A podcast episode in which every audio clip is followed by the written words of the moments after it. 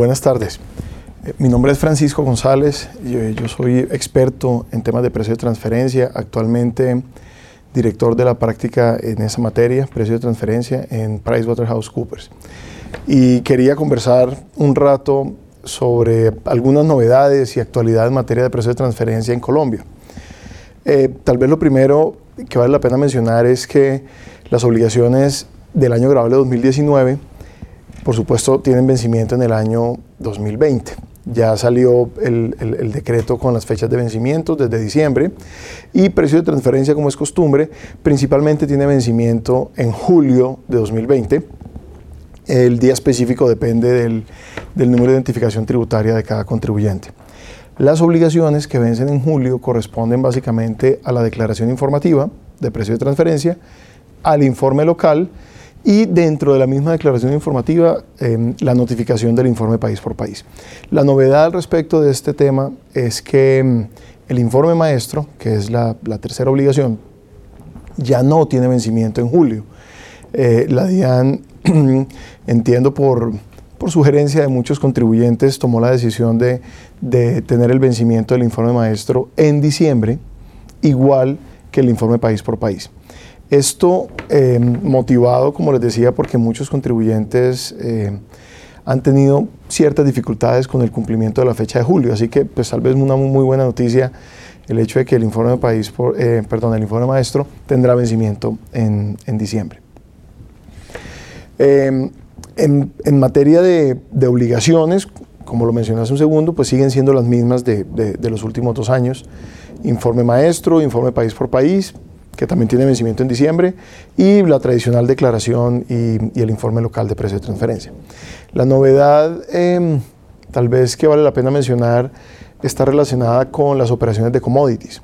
Desde hace un par de años eh, existe la obligación para aquellas compañías que tienen operaciones de commodities con vinculados de utilizar el método precio comparable no controlado para el análisis de este tipo de transacciones, es decir, para las ventas de commodities. Eh, dentro del artículo 260-3 del Estatuto Tributario se menciona que uno de los aspectos más relevantes para, para el análisis de este tipo de transacciones, que son las de commodities, eh, es la fecha de fijación del precio que puede ser, por ejemplo, el precio, tomar el, como referencia el precio eh, del día, el precio del mercado del día de, la exportación, del embarque, o si se trata de futuros o una negociación previa, en fin. Entonces, la fecha que se toma como referencia para la fijación de un precio, pues es supremamente relevante también para el análisis. Entonces, dado, dado esta importancia, pues las normas han, han, em, han dispuesto que los contratos de commodities deben ser registrados deben ser registrados, la información de estos contratos deben ser registrados. Eh, y así venía pues desde hace, desde hace un par de años y solo hasta enero del 2020, es decir, la semana pasada, antepasada, eh, la DIAN, digamos, publicó para comentarios un proyecto de resolución relacionada con el registro de estos contratos y del formato que se va a utilizar para el registro de los mismos. Eh, este, este registro tiene como propósito digamos, eh, para la DIAN conocer la información del contrato y además de servir de prueba para la fecha de fijación del precio. De modo que quien no registre el contrato, porque tal vez no exista una obligación o una sanción por no hacerlo, pero quien no registre el contrato y tenga este tipo de transacciones con vinculados, posiblemente no podrá utilizar este contrato como prueba de cuál es la fecha de fijación del precio. Y de esta manera la DIAN eventualmente, si no encuentra, eh, digamos, prueba fehaciente adicional de, cuál es la fecha de fijación, pues puede tomar como fecha de referencia la de la, de la fecha de embarque. Y esto, pues como lo imaginarán, puede tener un efecto importante en cuál es el comparable que se va a utilizar como referencia para determinar si la exportación o la compra de un commodity estuvo a valores de mercado.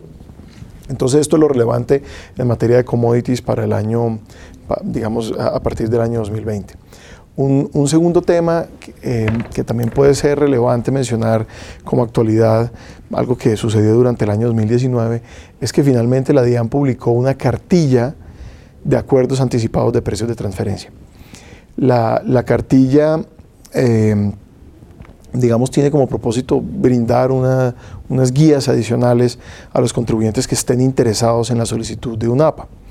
Entonces dentro de esta cartilla eh, se abordan aspectos adicionales que no están en la ley y que tampoco están en el decreto reglamentario, eh, como cuáles son los pasos para hacer una solicitud del APA, por ejemplo.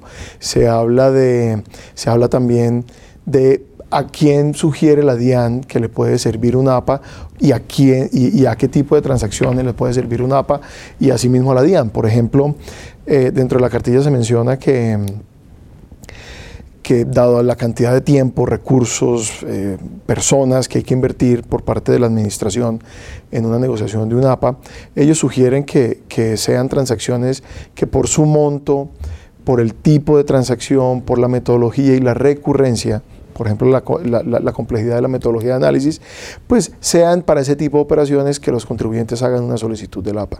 Sugieren también altamente, por ejemplo, que si bien eso no está en la norma, eh, se haga la solicitud de una reunión preliminar a la solicitud, es decir, antes de que el contribuyente, que tiene todo el derecho de hacerlo, presente una solicitud de un APA, pues se reúna con la DIAN, discutan los aspectos más relevantes que que se piensan, digamos, incluir dentro de ese APA. Y esta reunión, lo menciona la cartilla, es puede ser incluso anónima.